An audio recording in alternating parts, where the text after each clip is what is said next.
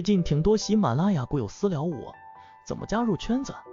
如何跟你系统学习缠论完整版专栏在哪里学习呢？我统一回复一下大家。我最近在用的是 B B T 七七九七七。今天的内容分享可以先听一下。交易过程当中没有亏钱的股票，只有亏钱的操作。只有建立完整的交易系统，才能在股市里面真正的去做到盈利。呃，缠论和我们所说的波浪理论之间到底有什么区别，以及到底怎么样去把这个主拉升得好？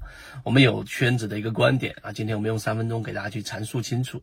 首先，第一个啊，我们说的主拉升浪，就是任何一个标的，它都会有一个加速度最快的那个阶段。那前面可能是有一些资金做了一些底仓，或者做了一些低吸的吸筹，通过震荡，通过一些打压来拿到一部分筹码。那最终拉升这一波，最后在后在中后段进行这样的一个出货，这是主拉升段的一个基本的一个位置，这是第一点。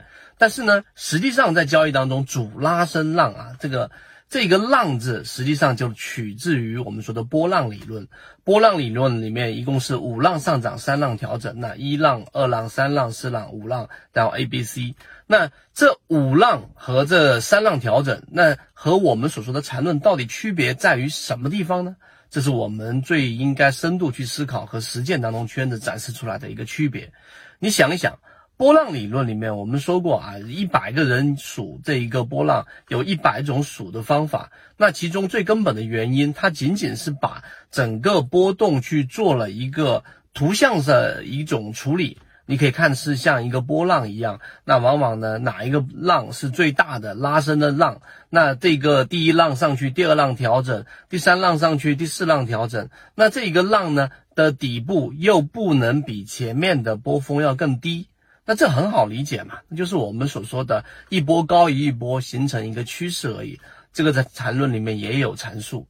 那我们重点要去理解的是区别，区别就是缠论里面通过级别、通过中枢、通过比、通过这一个顶底分型、通过线段、通过背驰这几个基本的组件。来把每一个上升浪和每一个调整去进行了这样的一个叫做剖析，或者说是做这样的一种解析，于是你就能知道到底哪一浪啊，到底哪一笔上涨是真正是带有我们所说的动能的，哪一笔的调整，也就是我们形成一个中枢，对吧？中枢你可以把它完全理解为是一个筹码多空对抗的一个区域。那当它出现了快速的调整，那结合上我们说的蓝色超跌，那这种情况之下，它往往就会有一个快速的止跌过程，就像一个车子，对吧？快速的滑下一个坡道，然后急踩刹车。那这个过程到底怎么去判断呢？一般情况之下，我们只能通过这一个涨速啊，在不断不断的减少来判断，这是一种感觉。但是在缠论系统当中里面，你可以通过背驰，通过不同级别的这一种。啊，背驰的这一种买点，然后呢，来定义更大级别的买点，最终能够最终回到我们的操作级别。这里面有一个划分，就是操作级别和你的这一个寻找背驰的级别不是同一个级别。所以这个呢，我们只能讲到这个位置，你就会明白，实际上缠论它是帮你把一座房子。一个一个的部件给你拆开，一辆车子一个部件一个部件给你拆开，然后你才能真正的去把这个缠论给用好。而如果是波浪理论的话呢，实际上说好像我只要能开车，我就能这个基础的这种行驶都没有问题。但是由于 A 股市场现在的变化，我们作为散户交易者，如果你没有刚才我们上述缠论这样一种基础的框架，其实它并不复杂。但如果连这个基础的框架都没有，那很难在 A 股市场这一个市场当中去很好的去呃去行驶你的这样的一个车辆。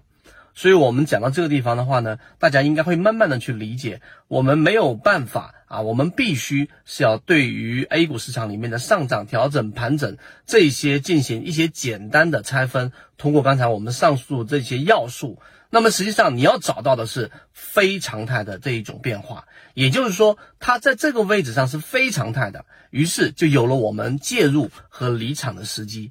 而波浪波浪理论里面实际上很难啊，在这一个多次重复的交易当中都能大概率的踩到这个点，而缠论可以。所以为什么我们说国内缠论是一个比较完整的，适应于无论你是小白还是这种老股民的一个呃很完整的交易系统，或许它能让你的交易进入到另外一个更大的台阶。